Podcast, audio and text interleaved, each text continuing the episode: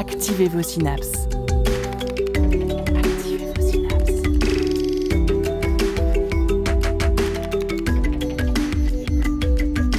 Poussez la porte du labo des savoirs et entrez dans un monde de science et d'expérience. C'est le labo des savoirs. Coruscant, la comté Westeros, autant d'univers dont nous n'avons jamais foulé le sol mais qui nous semblent familiers. Des univers issus de l'imagination fertile de leurs auteurs et autrices, mais qui peuvent aussi être explorés par la géologie, la paléontologie ou encore la physique. Des mondes de fiction qui, à leur tour, nourrissent les esprits de ces scientifiques venus de la planète Terre et que nous allons redécouvrir aujourd'hui.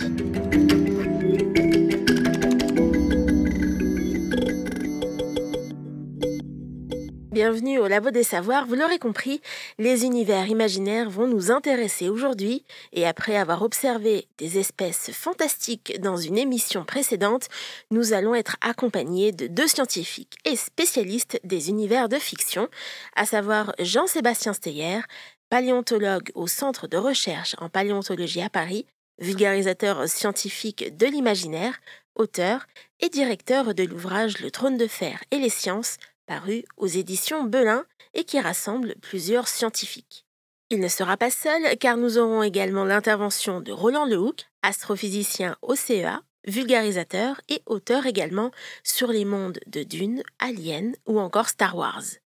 Deux explorateurs dont les interviews ont été préparées et menées avec brio par Nolwenn Laroche-Pelletier et avant de commencer notre périple, Célie Dubost nous cartographie un autre univers, peuplé lui de petits sorciers et petites sorcières. La science dans tous ses états. Au labo des savoirs.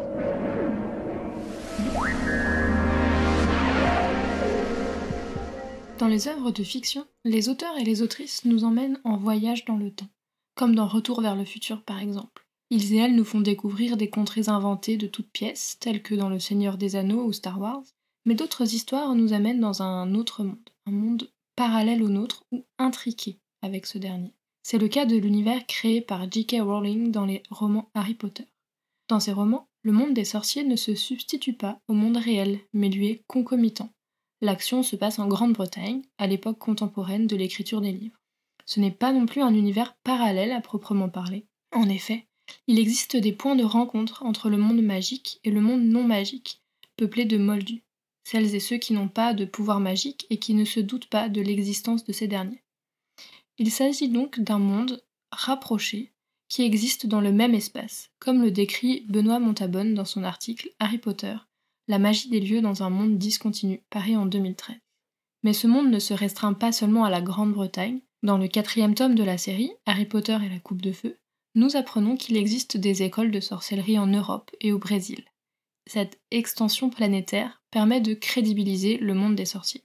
Toujours selon Benoît Montabonne, l'originalité des romans réside dans le fait que l'autrice mélange dans des lieux fictionnels des lieux imaginaires et des lieux réels, malgré le fait que, comme le souligne Pierre Jourde en 91 dans son ouvrage Géographie imaginaire de quelques inventeurs du monde du XXe siècle, tout monde imaginaire a besoin de frontières parfaitement étanches qui le mettent à l'abri d'une éventuelle contamination extérieure, tout en conservant la possibilité de les traverser pour aller de l'autre côté. Il existe des lieux de transition entre ces deux mondes. Parmi ces lieux, on retrouve le chaudron baveur ou la gare de King's Cross par exemple. En dehors de ces lieux de transition, on recense plusieurs types de lieux dans les romans. Un lieu central, Poudlard, l'école des sorciers, où se déroule la majorité des événements. Des lieux majeurs, le terrier, la maison de la famille Weasley, le ministère de la magie. Ils sont majeurs pour le déroulement de l'intrigue, malgré le fait que les protagonistes n'y passent que peu de temps. Il y a aussi les lieux relais, tels que le chemin de traverse ou Azkaban, la prison des sorciers. Ce sont des lieux incontournables dans le monde des sorciers et indispensables à la quête d'Harry Potter. Les lieux décors, comme Préolard, ce sont des lieux qui contribuent à la construction du monde des sorciers et le rendent crédible en tant que support d'une société. Tous ces lieux ne sont ni contigus ni proches, mais ils sont le support du monde des sorciers et ils forment la trame spatiale des romans. Le monde des sorciers s'organise donc en réseau, mais les sorciers ne sont pas vraiment conscients de la distance et de l'espace qui sépare les différents lieux qu'ils fréquentent. Cela est en partie dû à leurs moyens de transport. Une analyse des romans met en lumière plusieurs types de moyens de déplacement, le transplanage, le réseau de cheminées et les portes loin, qui permettent de passer d'un lieu à un autre sans traverser physiquement l'espace qui les sépare. Le magicobus, les véhicules transformés et les balais traversent l'espace, mais utilisent sa distance topologique. La majorité des moyens de transport utilisés s'affranchissent donc de l'espace et permettent presque l'ubiquité et l'instantanéité. Parmi tous ces moyens de transport, seul le train, le Poudlard Express, qui amène les élèves à Poudlard et les ramène à Londres, nécessite une infrastructure lourde qui prend du temps. Au vu des autres moyens de transport, il ne paraît pas tout à fait nécessaire, mais revêt plutôt d'un caractère initiatique. C'est une transition entre le monde des moldus et celui des sorciers, entre les vacances et l'école. Les sorciers et les sorcières créent ce que l'auteur Jean-Christophe Gay, dans son ouvrage Les discontinuités spatiales en 91, des îles. Ce sont des lieux magiques, protégés par des sorts, isolés du reste du monde. Ces îles forment alors un archipel. Et ce sont les moyens de communication qui permettent de mettre en relation ces lieux non contigus. C'est plus la connexion des lieux entre eux que leur situation géographique qui importe. Ces archipels peuvent être éphémères, comme dans le dernier tome de la série lorsque les trois héros errent à travers l'Angleterre sans vraiment savoir où aller, ou bien fixes et durables, plein de symboles, de traces et de références du passé. Ce sont par exemple l'école de sorcellerie ou le terrier, voire le chemin de traverse. Créer un monde imaginaire est donc chose complexe à laquelle il faut certainement réfléchir longuement pour y inférer une cohérence forte et que les lecteurs et les lectrices puissent s'y projeter facilement. Le Labo des Savoirs. Émission activatrice de synapses Dans l'épisode précédent, nous avions abordé la faune fantastique de Tolkien en compagnie du chercheur et vulgarisateur scientifique Jean-Sébastien Steyer, un des co-directeurs du livre Tolkien et les sciences. Bonjour Jean-Sébastien Steyer, merci d'avoir répondu présent pour ce deuxième épisode. Bonjour, merci à vous hein, pour l'invitation, c'est toujours un plaisir. Je vous invite donc à reprendre notre balade en Terre du Milieu. Et cette fois-ci, je vous propose de nous intéresser à ce qui se trouve sous nos pieds. Effectivement, outre le bestiaire étoffé chez Tolkien, l'auteur a également pensé toute une géologie pour son monde. Sur quelles méthodes et outils se sont basées les analyses géologiques et comment ont-ils été adaptés à l'univers? Alors, pour la géologie, dans Tolkien et les sciences, en fait, on s'est basé donc sur les descriptions de paysages de Tolkien, et puis on s'est aidé aussi euh, avec les adaptations notamment de Peter Jackson pour essayer de bien déjà comparer en fait l'adaptation et l'œuvre originale de Tolkien. Et on est parti donc essentiellement des descriptions pour euh, reconstituer d'abord dans un premier temps une sorte de carte géologique euh, de la Terre du Milieu avec une zone hypervolcanique, hein, bien sûr le Mordor, mais aussi une zone de plaine avec peut-être un bassin d'effondrement ou une zone métamorphique ce sont des roches, en fait, les roches métamorphiques qui sont complètement transformées sous l'effet de pression et de température avec le temps, hein, bien sûr. Donc, on a essayé de, euh, pour chaque description de pays, de contrées ou de paysages, de, coller en fait à une géologie. Et puis ensuite, avec euh, l'histoire elle-même de la Terre du Milieu, on a essayé de reconstituer une histoire tectonique parce que la Terre du Milieu, ou en tout cas Arda, en fait, hein, le monde complexe de Tolkien, parce qu'il n'y a pas que la Terre du Milieu, il y a l'île de Numénor aussi, par exemple, qu'on va voir dans le, préquel, hein, les Anneaux de Pouvoir. Euh, voilà, cette île-là s'effondre. Euh, donc, ça implique en termes de géologie et de volcanisme aussi des événements importants. Euh, le Mordor est complètement découpé quand on regarde la carte de la Terre du Milieu qui nous a beaucoup aidé aussi. Hein. On voit que c'est découpé sous une forme presque très rectangulaire. En fait, c'est bordé de volcans. Donc là, ça veut dire qu'on a un certain, une certaine configuration au niveau de failles tectoniques, de failles transformantes, de failles actives, etc. Donc tout ça mis de bout à bout, on a essayé de reconstituer une enquête scientifique et on s'est mis dans la peau d'un géologue qui se promènerait en fait euh, en terre du milieu, mais pas que donc, pour essayer de, mieux comprendre euh, ce, monde-là en fait. Et dans l'ouvrage Tolkien et les sciences, il n'y a pas que la géologie et la climatologie qui sont abordées. Ces deux notions se complètent et permettent une meilleure visualisation des paysages, notamment en les comparant avec des paysages réels. En s'appuyant sur notre actualité climatique, l'industrialisation de l'Isengard pourrait-elle modifier le paysage environnant en le polluant et comment? Oui, alors tout à fait, effectivement, on voit euh, dans, euh, dans Le Seigneur des, Anneaux, en fait, on voit Saruman qui euh, est complètement sous l'emprise de Sauron et qui doit constituer une armée de métal, de guerriers, d'armures, d'épées, etc. Donc il va y avoir d'abord, il va couper des arbres dans la région de l'Isengard et puis jusque dans la forêt de Fangorn.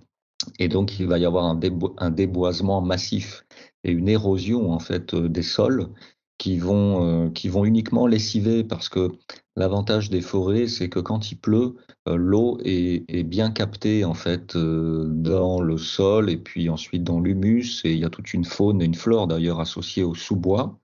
Et quand vous déboisez, eh bien c'est pour ça qu'on parle de cataclysme, enfin de catastrophe aussi écologique, c'est que vous avez plus du tout de sol. les, enfin, il y a des sols, mais les sols sont nus et donc quand il pleut, l'eau c'est quasiment uniquement de, l'eau de ruissellement, de lessivage qui va éroder en fait et balayer toute la surface. Et donc euh, voilà, ça, ça, ça implique aussi au niveau euh, local, en tout cas dans un premier temps, peut-être un climat plus subdésertique euh, au-dessus de l'Isengarde. Et donc, on peut euh, s'amuser effectivement à, comparer ces, modèles climatiques que l'on a obtenus avec des modèles euh, scientifiques. Hein. En fait, en termes de, climatologie, c'est un collègue anglais qui est climatologue et paléoclimatologue, c'est-à-dire qu'il travaille sur des, climats en fait du passé, et, qui a utilisé un modèle en fait climatique, c'est-à-dire un modèle numérique un petit peu comme les, les collègues météorologues utilisent des modèles aussi pour euh, euh, fragmenter l'atmosphère en petits cubes euh, de vecteurs, de courants aériens, de pluie, de température, etc., pour modéliser tout ça et faire des prédictions sur la semaine, quoi, en sachant que plus on prédit loin dans l'avenir, moins notre résultat est, confiant en fait. Hein. C'est pour ça qu'on parle d'indice de confiance dans les modélisations.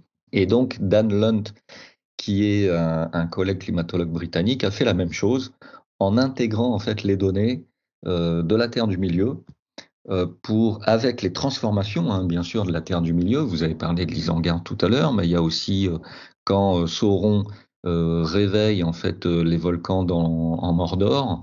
voilà, ça, ça a des impacts aussi au niveau climatique assez, assez globaux euh, assez global aussi. Et il a fait la même chose, Dan Lunt, sur la carte de Westeros et d'Essos, donc les deux continents principaux de l'œuvre d'un certain G.R.R. Martin. C'est plus J.R.R. Tolkien, mais c'est G. Euh, George, en fait, R.R. Euh, Martin, c'est-à-dire l'auteur du Trône de Fer, et euh, dont on attend là tous une préquelle euh, House of the Dragon qui va sortir, je crois, bientôt en, octobre ou en septembre, je sais plus. En fait, les deux préquelles du Seigneur des Anneaux, les Anneaux de pouvoir et puis House of the Dragon vont quasiment sortir en même temps.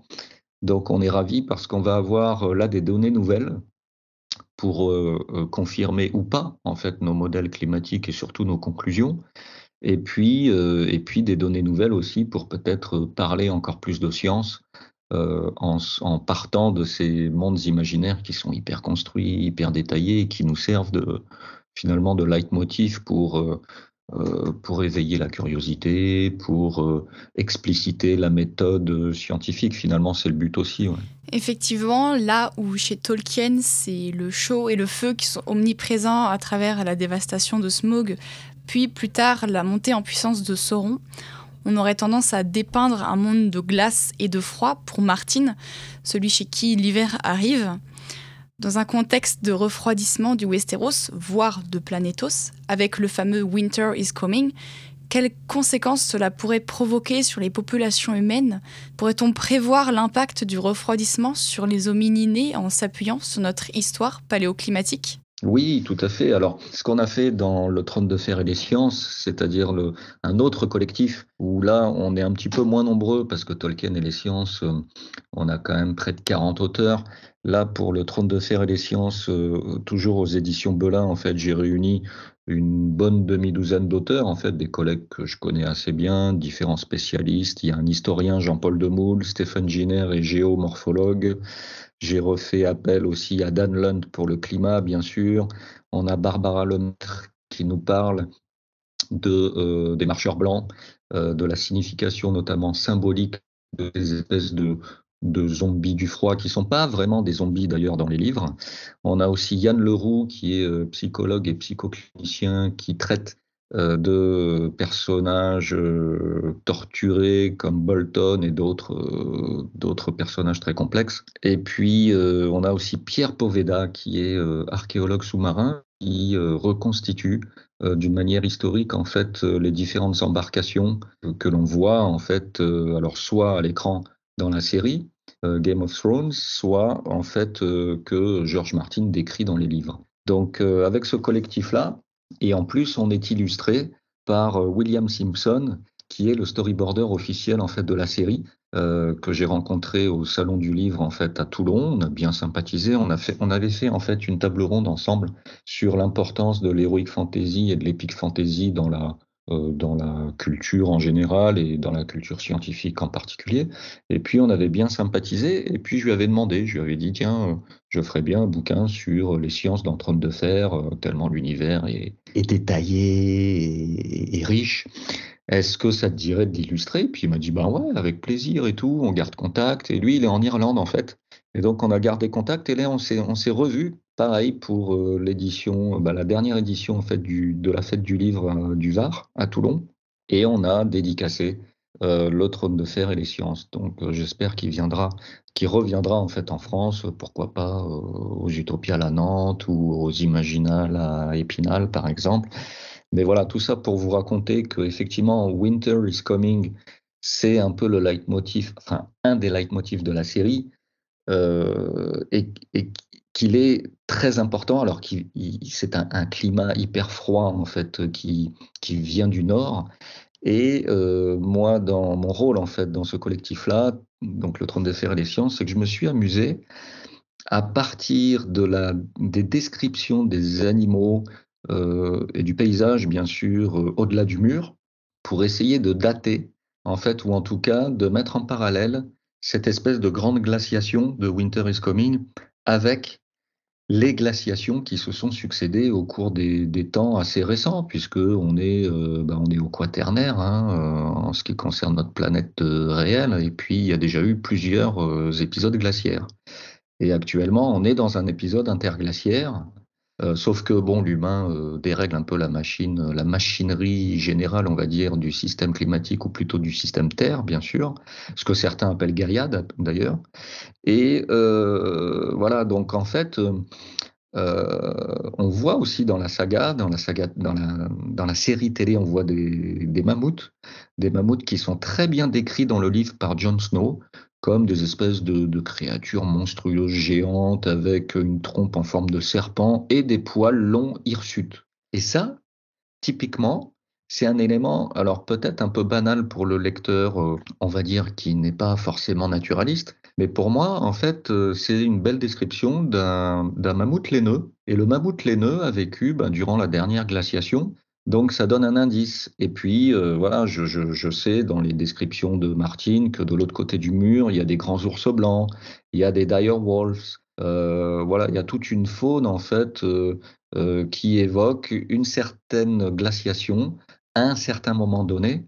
Et quand on présente les arguments, l'intérêt c'est ça en fait, c'est de pas pas faire dire à Martine ce qu'il a jamais dit hein, sur les glaciations ou autres. C'est vraiment de s'amuser à faire des sciences et, surtout à rendre les sciences euh, euh, attirantes finalement en, se disant tiens ben peut-être que la prochaine fois je re re re regarderai euh, la série télé peut-être d'un autre d'un autre œil avec un autre regard où je re relirai les bouquins avec un autre regard. Et si si vos auditeurs font ça ben c'est gagné pour nous. On est ravis parce que le but c'est de se, de se poser c'est de se décaler un peu par rapport à ce qu'on voit et essayer d'analyser en fait les œuvres de fiction. Alors on cite Tolkien ou Le Trône de Fer, mais on a fait ça par exemple avec Roland Lehoucq euh, sur l'œuvre de Frank Herbert qui s'appelle Dune que Denis Villeneuve a adapté l'année dernière et puis un deuxième opus aussi de, prévu en fin d'année. Donc voilà, tous ces univers hyper complexes en fait, sont euh, bah, hyper intéressants aussi au regard des sciences. Et euh, voilà, le climat, c'est vrai que le climat dans le trône de fer, euh, le trône de fer sans Winter is Coming, c'est. Alors à la fin, bon, à la fin, l'hiver est là, donc donc on, voit les conséquences en fait d'un hiver qui est symbolisé finalement par une, une invasion massive euh, des marcheurs blancs, bon, dont on ne sait pas trop d'où ils viennent d'ailleurs. C'est un petit peu explicité dans la, dans la série qui prend parti, alors que dans les livres, euh, Martine reste un peu plus mystérieux en fait sur l'origine de ces espèces de d'êtres qui sont euh, accompagnés par le vent. D'ailleurs, on ne sait même pas si c'est finalement une euh, concrétisation du vent, si eux-mêmes ne sont pas du vent finalement, ou ils sont toujours accompagnés d'un blizzard, d'une vague de froid mortel. Et donc, euh, tout ça symbolise évidemment en fait notre menace climatique réelle, actuelle, qui n'est pas un refroidissement, mais plutôt un réchauffement. Donc on voit aussi que finalement les auteurs d'épique fantasy, d'heroic fantasy, de science-fiction ou de culture des mondes imaginaires en général, puisent dans les peurs, dans les préoccupations actuelles, dans les fantasmes aussi, puisent euh, de la matière pour en fait créer euh, des œuvres tout à fait originales et puis des œuvres qui aussi euh, permettent, grâce à la fiction, de dénoncer aussi ou de critiquer la réalité. C'est aussi un des rôles euh, forts hein, de la science-fiction euh, ou de l'imaginaire en général. Hein. On pense par exemple à Cyrano, on pense à, Candide. Euh, on est en pleine ironie et donc on, on, est au siècle des Lumières, ou pour Candide en tout cas, où finalement ce personnage-là, fictif, ne sert que de leitmotiv pour critiquer en fait la royauté et la monarchie de droit divin euh, commençaient d'ailleurs un peu à s'essouffler à l'époque. quoi. Tel que précisé dans le livre Le trône de fer et les sciences que vous avez dirigé, Martine explique qu'il s'est appliqué à créer un monde le plus réel possible. Dans notre système terrestre, des facteurs écologiques régissent l'organisation des grandes régions biogéographiques, aussi appelées biomes. Il y a par exemple des facteurs extraterrestres comme l'obliquité de l'axe de rotation de la Terre, et des facteurs intraterrestres, par exemple la cellule de Hadley qui fait écho à une circulation atmosphérique spécifique. En prenant notre modèle terrestre comme modèle de base, peut-on expliquer la répartition des grands biomes de Planétos avec les mêmes facteurs écologiques planétaires que les nôtres? Ah oui, tout à fait. Oui, oui, c'est d'ailleurs ce qu'a fait Dan Lunt hein, au niveau climato. Euh, il s'est vraiment basé sur ce qu'on observe en termes de, de machinerie climatique sur Terre pour essayer de mieux analyser en fait euh, bah, ce qu'on appelle Planétos, c'est-à-dire la planète fictive de, Martine. Et donc oui, oui, tout à fait. en fait, les, mécanismes de cette machinerie climatique, euh, bah, c'est l'hypothèse de travail en fait de départ. Hein. On considère que ces mécanismes-là sont identiques, et donc on va se lancer dans une analyse de Planétos en prenant en compte bien sûr les configurations de Westeros, d'Essos, mais pas que, parce que il y a un autre continent du sud qui s'appelle Sotorios, euh, qui est un petit peu quand même évoqué dans la, série, mais qui est un peu plus suggéré ou à peine décrite euh, dans, dans les livres. Et ce continent-là, il est immense, en fait, puisque un vol de dragon de 3-4 jours n'a pas suffi à le carter, à le cartographier, si vous voulez. Donc ça, c'est dit, enfin, c'est écrit, en fait, dans l'œuvre. Et on a une sorte de, de continents, de méga continents euh, du sud, avec une végétation euh, hyper tropicale. Euh, d'ailleurs, les humains, enfin les, les, humanoïdes, on va dire, qui s'y sont aventurés, ne sont jamais revenus. Donc, on a une sorte d'enfer vert, une, une sorte d'allégorie de l'Amazonie ou des grandes forêts profondes africaines également, en tout cas subtropicales, avec des êtres et des espèces tout à fait originales parce qu'il y aurait des raptors, il y aurait en fait, euh, c'est intéressant de voir que finalement l'espace pour George Martin, c'est aussi l'histoire de notre monde, puisque au-delà du mur, on a une glaciation, mais Sotorios, tout au sud, c'est finalement un peu euh, le, climat et euh, la faune du Jurassique. Donc euh, voilà, tout ça mis bout à bout fait qu'on est dans un monde hyper, alors fantastique évidemment, mais, mais plausible et en tout cas agréable à, analyser avec effectivement donc les mêmes, les mêmes mécaniques ou les mêmes rouages. vous parliez des paramètres de Milankovitch en fait hein, tout à l'heure. ça aussi, ce sont des paramètres qui sont pris en compte par notre cher climatologue qui a fait des arrêts, sur image, j'imagine, du générique pour calculer la distance de Planétos par rapport à son étoile, etc. Donc voilà, c'est euh, des petits éléments comme ça, des petites clés de lecture qui, euh, mises bout à bout, font euh, que l'analyse est, est, plausible. Alors, encore une fois, hein, on ne veut pas faire dire à Martine ce qu'il a jamais dit sur, sur son monde ou sur telle et telle espèce, mais il s'agit, voilà, encore une fois, d'expliquer en fait notre, ce qu'on appelle notre boîte à outils méthodologique, c'est-à-dire notre euh, investigation scientifique en fonction des, des, disciplines qui sont traitées. Merci beaucoup Jean-Sébastien Steyer d'avoir été notre guide pour cette promenade dans l'imaginaire. Merci.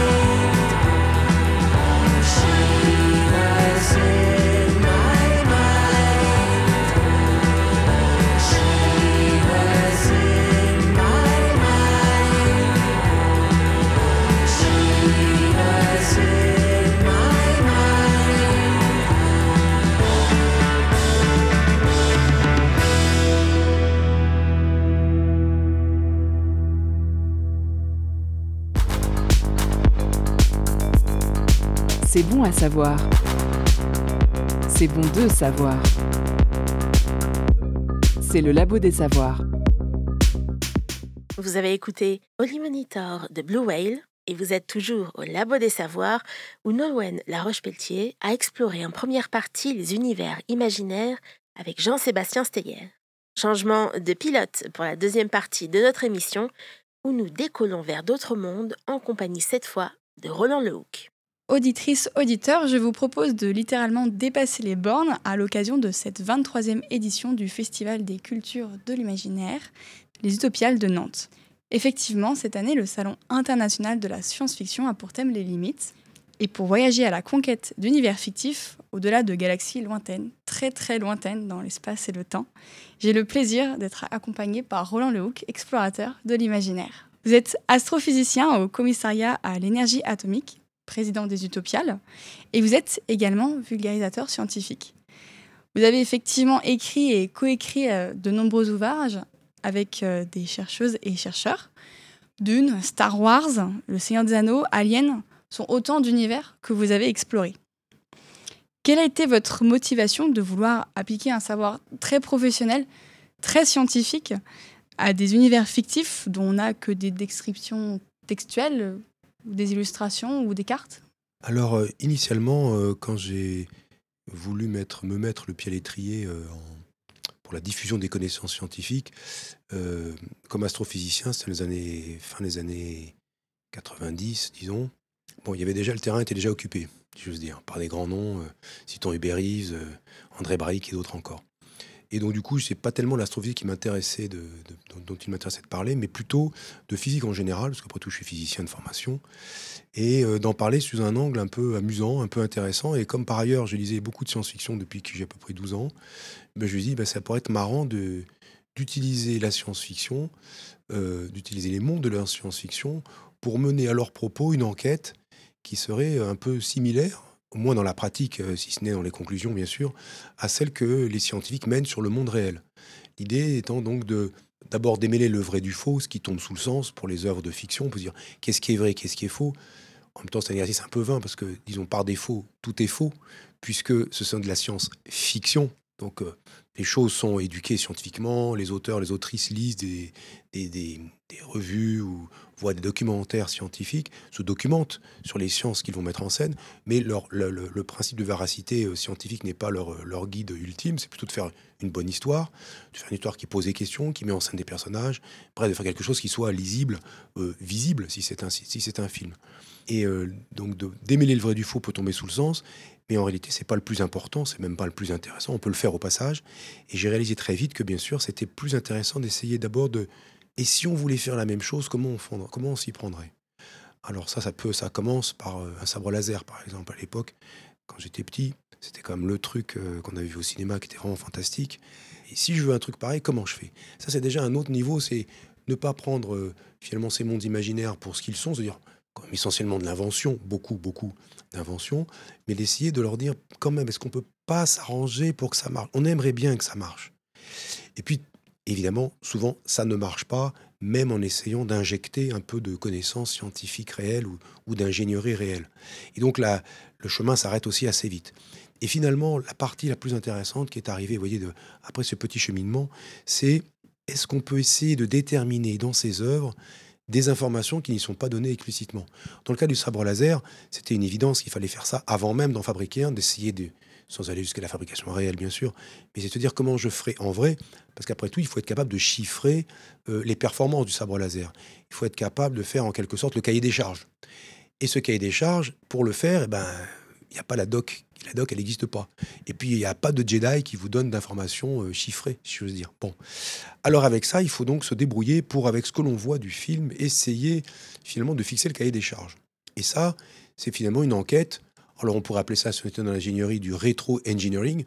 On vous donne l'engin, et à partir de ce que vous en voyez dans son fonctionnement, vous essayez d'en déduire de quoi il est fichu à l'intérieur, qu'est-ce qu'il y a comme machine à l'intérieur, qu'est-ce qu'il y a comme composant, comment il a été conçu? Même chose, finalement, la compréhension scientifique du monde, qu'elle soit physique, bien sûr, mais biologique, chimique, du monde naturel en général, elle passe par euh, cette, euh, ce rétro-engineering du monde. J'observe des choses, il y a aussi des expériences bien sûr qui sont menées, mais à partir de ce corpus, essayer de reconstruire euh, les règles et les lois les, qui, gèrent les phénomènes auxquels on a assisté, auxquels on a, qu'on a sollicité de la nature. Et donc il y avait, il est apparu assez vite l'idée qu'on pouvait faire la même chose, faire cette enquête pour essayer de déterminer des informations non données. Alors ça a commencé à, à deux titres. Il y a eu deux, deux exemples qui me sont tout de suite tombés sous le sens. C'est pas tout de suite Star Wars, justement, curieusement, alors que maintenant c'est vrai qu'on me connaît beaucoup pour cette enquête sur l'univers de Star Wars. Euh, le premier, c'était sur Superman, qui est un super-héros euh, intégral, si veux dire. Il a beaucoup de super-pouvoirs. Alors je m'étais dit, bah tiens, Superman, est-ce qu'on pourrait pas euh, faire le rétro-engineering, là pour le coup? Les super-pouvoirs, alors les super-pouvoirs, disons, raisonnables. Quand je dis raisonnables, ils le sont pas vraiment en fait, mais les premiers super-pouvoirs, il lance des voitures très loin, il vole, il est très fort, il a une ouïe incroyable, une vue incroyable. Bon, des super pouvoirs euh, extraordinaires, mais après, il est devenu vraiment incroyablement surhumain. Eh bien, est-ce qu'à partir de ces super pouvoirs considérés comme réels, on ne peut pas essayer de construire le héros tel qu'il devrait être pour satisfaire au mieux les pouvoirs qu'on lui prête? Et donc là, on le déforme finalement, on le transforme pour le, faire coller à ses pouvoirs. Et la deuxième enquête s'était faite avec un collègue astrophysicien, Robert Moshkovitch, où on avait discuté de Tintin et on avait réalisé que dans Tintin, dans le Temple du Soleil, on peut déterminer la position du Temple du Soleil uniquement avec les informations de l'album. Alors, bien sûr, on se doute bien, c'est quelque part en Amérique du Sud, vu euh, la situation, vu l'endroit, le, lieu géographique euh, général évoqué dans l'album. Mais où exactement en Amérique du Sud Est-ce qu'on met le doigt sur la carte et bah, le Temple du Soleil, il est là Eh bien, ça, on peut le faire avec une enquête bien menée, utilisant à la fois l'astronomie, et les informations qui sont réparties, disséminées euh, dans l'album. Sans savoir d'ailleurs à l'avance si euh, euh, Hergé voulait ou non que son, histoire soit réelle. Il a dit Je mets le temple du soleil ici, je prévois le coup comme si, je fais mes coups comme ça. Et à la fin, il déroule son histoire, son histoire sans révéler l'emplacement réel. Donc on peut mener cette enquête. Et là, je me dis vraiment, ça marche. C'est vraiment génial. C'est vraiment plaisant. Ça plaît au public quand on en parle. Et ça permet de montrer en action comment fonctionne le cerveau scientifique. Et finalement, c'est ça qui m'a le plus frappé, c'est que au-delà des connaissances scientifiques que l'on peut aborder, euh, parler d'éclipses dans le cas du temps du soleil, parler euh, du vol des oiseaux ou de la force musculaire dans le cas de Superman, ou de l'ouïe, ou de la, vision, eh bien au-delà de parler, disons, des faits de science, euh, ce que l'on sait du fonctionnement de la nature, on peut aussi parler de la façon dont on a obtenu ces connaissances, la méthode qui a permis d'aboutir à ces connaissances.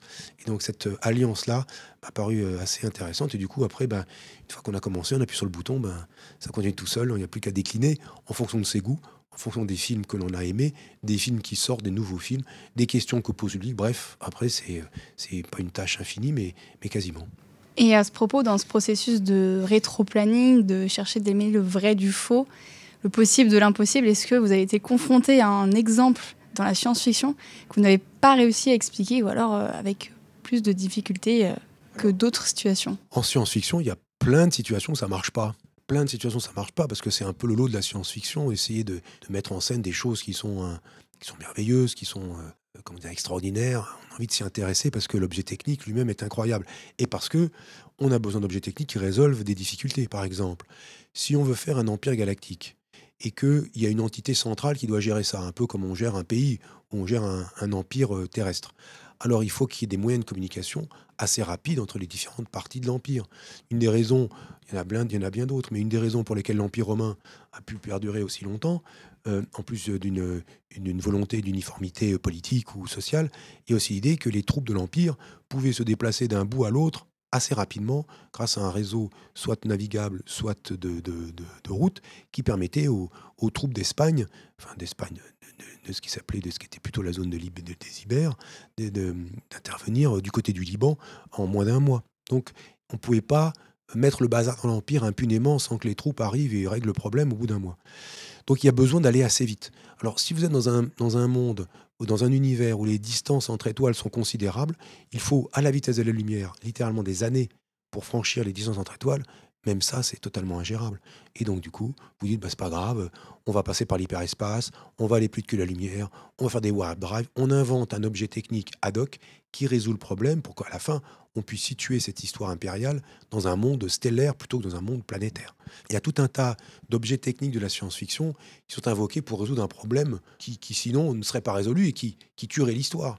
Et comme ce qu'on veut mettre en avant, c'est l'histoire plutôt que l'objet technique bien pensé par l'auteur. L'auteur, je ne vais pas dire, ou l'autrice, je vais pas dire qu'ils s'en foutent de l'objet technique, mais s'il n'est pas très correct, ça n'est pas problématique.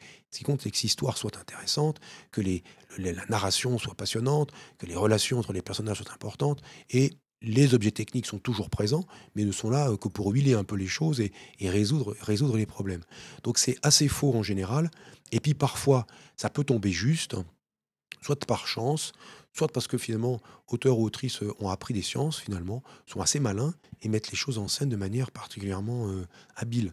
Mais c'est souvent pas tant la projection euh, technique, comment dire, faire de la futurologie, inventer un objet technique nouveau pour dire, ah ben nous, on est des malins, on a inventé un objet technique nouveau. C'est plutôt la situation qui cherche à inventer, j'ai l'impression, les auteurs, la situation humaine, la situation entre humains et extraterrestres éventuellement, mais la situation nouvelle qui cherche à inventer. Un exemple pour ça avec Jules Verne, puisqu'on est dans la ville de Jules Verne, quand il invente, si j'ose dire, quand il met en scène son sous-marin, quand il met en scène le Nautilus, un sous-marin électrique. À l'époque de Jules Verne, les sous-marins, ça existe. C'est pas terrible. Hein. C'est des, tubes euh, fermés, on respire par un tuyau. À l'intérieur, le gars est allongé et il pédale. Littéralement, il pédale à l'intérieur, ça fait tourner une hélice et il avance sous 30 cm d'eau. Ça fait léger comme sous-marin. Ça, c'est les sous-marins de l'époque. Après, ça s'est un peu amélioré, mais ça, c'est à l'époque. L'électricité, ça existe. Même les moteurs électriques existent, pas depuis très longtemps. Zenob un inventeur belge, a fait les premiers moteurs électriques. Bon, il met ça en scène. Super. C'est pas un effort sans importance, sans intérêt. Après tout, il faut quand même être capable de dire, dans ces machins moisis qui sont sous 20 cm d'eau et dans ces moteurs qui font pas terrible pour l'instant, il y a quelque chose, il y a comme un potentiel et je vais le mettre en scène. Il y a aussi une volonté didactique, montrer les merveilles de l'océan, etc. Mais une conséquence qu'on n'évoque pas très souvent à propos du sous-marin du capitaine Nemo, euh, on est souvent exalté par l'inventivité, finalement, le génie, peut-être même de, pour certains, de Jules Verne. On oublie qu'il y a une autre partie géniale qui passe au silence, c'est que le capitaine Nemo, avec cet unique sous-marin, un vaisseau euh, finalement qui, navigue dans les mers, sous les mers, il devient littéralement le maître des océans, devant la flotte anglaise. Parce qu'il peut, il le fait d'ailleurs plusieurs fois, il déteste les Anglais, puisqu'il est d'origine indienne, Nemo, il coule impunément les navires anglais impunément. Et il ne dépend pas des immenses ressources de l'Empire anglais. Il a tout à disposition sous les océans. Donc on voit qu'avec un vaisseau, il devient littéralement le maître des océans versus toute la flotte anglaise. Donc ça, c'est une conséquence intéressante. C'est une conséquence qui est plus humaine, politique, géopolitique, de, la possession d'un sous-marin. Et ça, c'est peut-être pas la chose qui est passée, qui est mise en avant, alors que pour moi, c'est la chose la plus intéressante dans le sous-marin du capitaine Nemo. C'est les conséquences humaine finalement de cet objet. Il y a un auteur de, de SFE qui s'appelle Frédéric Paul qui disait que euh, inventer la voiture, c'est pas bien difficile. Si on est, mettons, un auteur de SF ou de proto-science-fiction du 19e siècle, ce n'est qu'un cheval mécanique finalement. Il faut l'inventer, c'est un effort pas négligeable. Le plus dur, c'est d'imaginer que un jour il y en aura tellement que il y aura des bouchons. Ou, on pourrait dire maintenant, ça polluera l'air comme les chevaux, polluaient le sol par leur déjection. Polluer, mais les gens ramassaient, ensemençaient leurs leur, euh, leur déchets qui servait finalement à ensemencer les, les, euh, les, terrains cultivables. Donc au final, la science-fiction, voilà où elle est intéressante. Donc les objets techniques ne marchent pas, c'est pratiquement tout le temps le cas, très souvent le cas, parce que même en étant ignorant des sciences, on vous désigne un truc de la science-fiction pour dire ça marche pas. Et vous vous trompez rarement. De temps en temps, vous vous tromperez, mais parfois, le plus souvent, vous vous tromperez pas. Mais là où elle est intéressante, c'est dans la projection qu'elle fait. Comme elle ne cherche pas à inventer des choses nouvelles pour la chose nouvelle, elle cherche plutôt, j'ai l'impression, en tout cas c'est celle qui m'intéresse moi, à inventer des situations nouvelles qui sont motivées par des objets techniques qui, eux, vont motiver la situation nouvelle. Et si l'objet technique est faux, c'est pas grave, s'en fout. Ce qui compte, c'est la situation. Et si technique est plausible ou qui fonctionne bien, pourquoi pas aussi Il y a des auteurs et des autrices qui font des efforts très sensibles, c'est toute la mouvance de hard science, euh, pour que euh, ça tienne la route d'une certaine façon, qu'on y croit, euh, que l'objet soit, soit très plausible. Quand vous étudiez ces univers, ces objets, ces technologies, sur quel type de documents vous, allez vous baser pour vérifier la plausibilité des, des univers ou des technologies? Sur mes connaissances et celles que j'apprends en me documentant. Quand c'est de la physique, j'en sais pas mal, donc du coup, euh, j'arrive à me débrouiller un peu tout seul. Euh, quand c'est de la chimie, de la biologie, alors euh, j'en sais un peu, il faut que je demande. Et puis je m'allie aussi avec des gens. Mon camarade Jean-Sébastien Steyer, lui qui est paléontologue, avec lequel on a beaucoup œuvré ensemble sur des, sur des discussions science et fiction. lui du côté biologie, moi côté physique, puis des fois en alliant les deux. Il y a quelques êtres emblématiques où on peut mettre les deux à la fois. Si on prend exemple Godzilla comme résultant d'une évolution, biologie, ou Godzilla comme monstre géant dont la taille, du point de vue biomécanique, est peut-être sujette à discussion et pourrait lui poser quelques problèmes. Donc on arrive par certains, pour certains êtres à discuter à la fois de biologie et de physique. Et donc, c'est ce que je préfère, j'aime bien faire aussi, c'est-à-dire m'allier avec ceux qui savent plus que moi sur certaines disciplines ou leur suggérer des thèmes qui ensuite sont discutés par des gens, des gens de l'art. Et puis quand il faut que ça soit moi, ou quand ça m'amuse de le faire moi, alors je me documente, ou je demande à ses amis qu'ils me, qu'ils me documentent. Mais ça peut être vrai, pas qu'en sciences dures d'ailleurs, ça peut être vrai aussi en sciences humaines, ça peut être en politique, en sciences juridiques, ça peut être en, urbanisme, ça peut être en, en, chimie. Alors en chimie évidemment, euh, pareil, j'ai déjà fait ça avec mon camarade Fabrice Chemla. On peut utiliser tout un tas de disciplines, pas que de sciences naturelles, disons, mais de sciences en général, incluant donc bien entendu les sciences humaines, de sorte qu'on puisse analyser complètement une œuvre. C'est un peu ce qu'on a fait avec Dune, où c'est une œuvre un peu intégrale, même beaucoup intégrale, si j'ose dire, où il y a des éléments évidemment d'écologie, des éléments de géopolitique, des éléments euh, qui ressortent de l'astronomie, parce qu'après tout, Dune est une planète singulière, avec un monde qui est qualifié, astronomiquement qualifié. Il nous décrit un peu la planète qui tourne autour de Canopus, et dans des conditions, et tatati, tatata, l'atmosphère, donc tout un travail sur la planétologie. On peut se dire, mais ces Fremen, ils sont gentils les Fremen, pourquoi ils n'utilisent pas l'énergie solaire? Il y en a plein, il y a du soleil, il y a du sable sable, c'est pour faire les panneaux solaires. Le soleil, il y en a plein. Pourquoi ils n'utilisent pas ça Ils veulent transformer leur planète. Comment ils s'y prennent Est-ce que c'est plausible? Ils font, pas, ils font ça lentement. Est-ce que c'est plausible? Etc., etc. Et on peut décliner comme ça tout un tas de thèmes à l'aune. On peut parler de la linguistique, de tous les mots qu'il emploie, de la religion, de l'impact des conditions environnementales sur le fonctionnement même de la société des Fremen, toute la symbolique autour de l'eau et tout leur, leur travail, euh, leur travail autour de l'eau. Bref, ça permet de parler de mille choses d'anthropologie, de mille choses intéressantes, en prenant prétexte d'une œuvre populaire, d'une œuvre, je appellerais de la culture populaire. Euh, Dune est une œuvre très connue, c'est une des œuvres de fiction les plus vendues, certainement moins que tout un tas d'autres cochonneries euh, qu'on peut qu'on a vu passer, mais c'est sans doute une des œuvres de fiction les plus, euh, les plus vendues. Et partant de cette œuvre, on peut, faisant ce détour par un monde imaginaire, finalement parler que du seul monde qui est vraiment intéressant, qui est le nôtre d'ici et maintenant, finalement. Mais donc voilà, l'idée c'est ça. Moi je me documente, j'échange avec des gens qui savent, et au fil de l'eau, j'ai réalisé qu'il y a plein de gens, et il y a une affaire générationnelle évidemment, il y a plein de gens et de jeunes gens qui sont à la fois intéressés par les sciences, à la fois amateurs de science-fiction. Euh, quand j'avais 25 euh, ans et que je commençais à faire des conférences euh, sciences et science-fiction, je racontais pas trop ça autour de moi dans mon milieu scientifique. Non pas que j'ai, je craignais que ça soit un peu mal vu. C'est pas sûr que ça l'ait été, mais j'avais un peu une appréhension d'une façon, disant qu'est-ce qu'ils vont penser de moi, parce que même si on parle à un public, au grand public, on est aussi écouté par ses pairs. Et les pairs, on, vit avec, si veux dire, dans le laboratoire. Donc, euh, son, comment dire, son capital symbolique, il est créé au laboratoire, il n'est pas créé avec le grand public, en, termes en tant que scientifique. Et donc, du coup, maintenant, c'est quelque chose qui passe complètement, il n'y a plus aucun problème. C'est vraiment, c'est vraiment une affaire générationnelle. Et donc, d'avoir ça, moi, ça m'apprend plein de choses. Et ça permet d'élaborer plein de sujets et dans la collection Parallax que je dirige aux éditions Le Bélial, de pouvoir précisément demander à des auteurs d'écrire sur un thème donné qui m'intéresse, sur les villes dans la science-fiction, sur euh, euh, la chimie, sur le cerveau, sur euh, la politique ou le, cyberpunk comme grille de lecture politique du monde actuel, etc. D'avoir des thèmes qui moi m'intéressent et que je suis totalement incapable de traiter parce qu'il me manque tellement de choses que même en me documentant, jamais, jamais j'arriverai à écrire de manière un peu sérieuse là-dessus. Et donc c'est l'intérêt. Voilà. Ça peut se décliner en réalité dans toutes les disciplines. Avec toutes ces méta-analyses de, à travers de nombreuses très variées disciplines euh, sur les univers euh, fictifs. Est-ce que vous avez pu identifier les, ingrédients ou les paramètres euh, en se basant sur notre système terrestre? Jusqu'à quel point on peut les faire varier et qu'il y ait quand même une vie, une biologie qui soit un peu imaginaire, fictive et complètement intéressante? Oui, alors, ça, c'est ce qu'on fait un peu. Dans, on tente de faire ça dans notre dernier bouquin avec Steyer et Jean-Sébastien Steyer et Laurent Jeunefort, un auteur, lui qui est Jeunefort, auteur de science-fiction, qui s'appelle La vie alien. C'est de se dire, est-ce qu'on peut comment construire une planète qui s'écroule pas en deux minutes? Je veux dire par là une planète qui tienne la route, qui fasse sens du point de vue de la euh, biologie, de la planétologie, de la physique, de la géologie, etc. D'abord une planète qui soit plausible.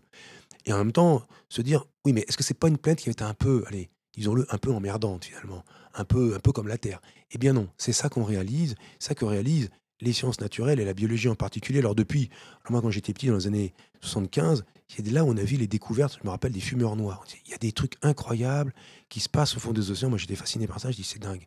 Dans le noir des océans, alors qu'on se devrait rien se passer, il y a des trucs qui se passent vivants. Alors ça, ça a révélé des mondes nouveaux, terrestres pour le coup, mais ça ouvre des possibles extraterrestres. Et donc finalement, c'est de réaliser que les connaissances scientifiques, euh, loin de limiter en fait les possibilités d'émergence de la vie, même si elle reste encore un mystère pour l'apparition de la vie sur Terre, et, la question de la vie en dehors de la Terre en est un, tout aussi grand, eh bien le, le, la multiplicité des, des sites qu'on a pu trouver sur Terre où il y a de la vie ont fait que maintenant ça ouvre des possibles incroyables. donc de réaliser ça, donc de montrer que en fait au fil de l'eau, plein de possibles sont ouverts qui étaient fermés dans la science-fiction des années 60. Quand on regarde par exemple Asimov ou d'autres qui essaient un peu d'éduquer leur planète, alors elles tournent autour de soleils de type G, G2, G3, alors ils donnent des noms, des noms qui existent, qui sont réels de l'astronomie, de l'astrophysique. Parce qu'à l'époque, on n'imaginait pas autre chose. Maintenant, on sait que peut-être autour d'une naine rouge, pourquoi pas Dans des lunes glacées, sous des croûtes de glace, pourquoi pas Et dans des situations encore plus biscornues, pourquoi pas On n'en est pas sûr, mais pourquoi pas? Et ça ouvre des possibles incroyables. Et donc, c'est pour montrer la diversité des possibles, finalement, le chemin qu'ont fait les sciences pour ouvrir ces possibles et que montrer que si la science contraint, évidemment, parce qu'elle va vous dire, ben non, ça, camarade auteur, c'est pas bon ton truc, hein. plus que la lumière, on n'y croit pas. Ah, mais t'es un, un casse-tête, toi. Non, non, mais t'inquiète pas, on va s'arranger on va te trouver un truc plausible et qui fera l'effet de plus plausible. Donc on voit quand on triture un peu la science, ou simplement des fois on la regarde telle qu'elle est, et telle qu'elle est, elle est des fois absolument incroyable, on se retrouve dans des situations auxquelles auteurs et autrices de science-fiction n'auraient pas pensé. Parce que ils, ne sont pas des scientifiques, ils ne sont pas forcément euh, à la pointe ou à la, à la connaissance ultime de ce qui se passe euh, dans les laboratoires. Et donc ils le lisent peut-être dans les revues de vulgarisation, mais pas tout à fait ce qui se passe dans les laboratoires. Et donc ce bouquin-là, c'était l'idée qu'on pouvait montrer toute cette multiplicité possible et qui restera toujours un truc qui est le plus génial en réalité, je pense, pour les auteurs et les autrices de science-fiction, qui est l'élaboration du monde. C'est déjà un jeu, comme un jeu de mécano, un peu contraignant parce qu'il faut apprendre un peu de physique, un peu de chimie, de biologie, blablabla. Donc c'est un jeu un peu contraignant, mais une fois qu'on a fait ça, on a un monde à sa main, et là où ça devient génial, et c'est là où l'imaginaire peut s'engouffrer, faire ce qu'il veut, c'est ça a quoi comme conséquence sur les êtres qui sont dessus? C'est quoi un monde? C'est pas juste imaginer euh, les planètes, la planète, euh, l'atmosphère, les fleurs, les plantes, euh, les bestioles qui vivent dessus, les êtres intelligents éventuellement qui font des plans. C'est qu'est-ce que ça veut dire une fleur qui sent cette odeur pour cet être particulier? Et ça, c'est des choses que, que peut dire les scientifiques là-dessus Rien du tout. Et donc, c'est cette mise en scène de l'interaction entre le monde et les êtres qui le peuplent, parce que si c'est un monde désertique, euh, c'est moins amusant d'une façon. Il faut bien qu'il se passe quelque chose, quoi, qu'il y ait de la vie éventuellement intelligente.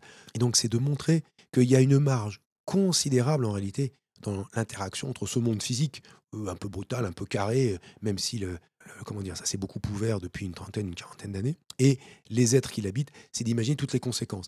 Si dans le ciel de la Terre, il y avait deux soleils, ça change quoi? Si on était au voisinage d'un très gros amas globulaire, et qu'on sans être dans l'amas globulaire, qui aurait, à mon avis, c'est pas une bonne idée. Hein, l'Astor pour Jack Vance, c'est pas une bonne idée. Mais s'il y avait un amas globulaire dans le ciel où il y a un paquet de 100 000 étoiles très concentrées, assez proches de nous, et que dans le ciel, littéralement, de jour comme de nuit, on voit ce putain de truc, excusez-moi, dans le ciel là, qui nous regarde comme un œil dans le ciel. Qu'est-ce qu'ils disent les gens sur le sol? Ils voient ce truc, qu'est-ce qu'ils en font dans leur imaginaire? En quoi ça va modifier Ça va construire leur imaginaire, leur religion et leur relation sociale? Et c'est ça que Herbert fait avec le cas de l'eau dans Dune, et ça c'est génial, ça c'est vraiment intéressant. Donc il n'y a pas besoin, il peut traiter l'eau de manière tout à fait basique. Dune, il y a eu de l'eau, on sait qu'il y a eu de l'eau, il y a des zones blanches qui sont du sel, qui sont réfléchies du soleil, on les voit bien dans le lointain. On sait qu'il y a eu de l'eau, qu'il n'y en a plus. Il y a du sable, il y a les vers, il y a un petit cycle. Et l'eau, c'est important parce que tu es Alors, ça fait quoi? Alors ça fait quoi? Il n'y a pas besoin d'avoir un, cycle extraordinairement développé, il faut qu'il soit juste un peu évoqué, plausiblement évoqué, et c'est parti. Et donc c'est ce qu'on essaie de montrer dans ce bouquin, c'est qu'en fait la science, loin de finalement tuer le, rêve, entre guillemets, ou tuer l'imaginaire, au contraire, peut être par les contraintes qu'elle fixe ou par les voies qu'elle ouvre, qu'elle ouvre, des voies nouvelles, ouvrir des possibles pour, pour ceux qui font profession de d'écrire dans l'imaginaire. Notre voyage touche à sa fin et nous devons revenir à la réalité. Merci infiniment Roland Lehoucq pour avoir répondu à nos questions et je vous souhaite une excellente continuation au Salon des Utopioles 2022. Merci à vous.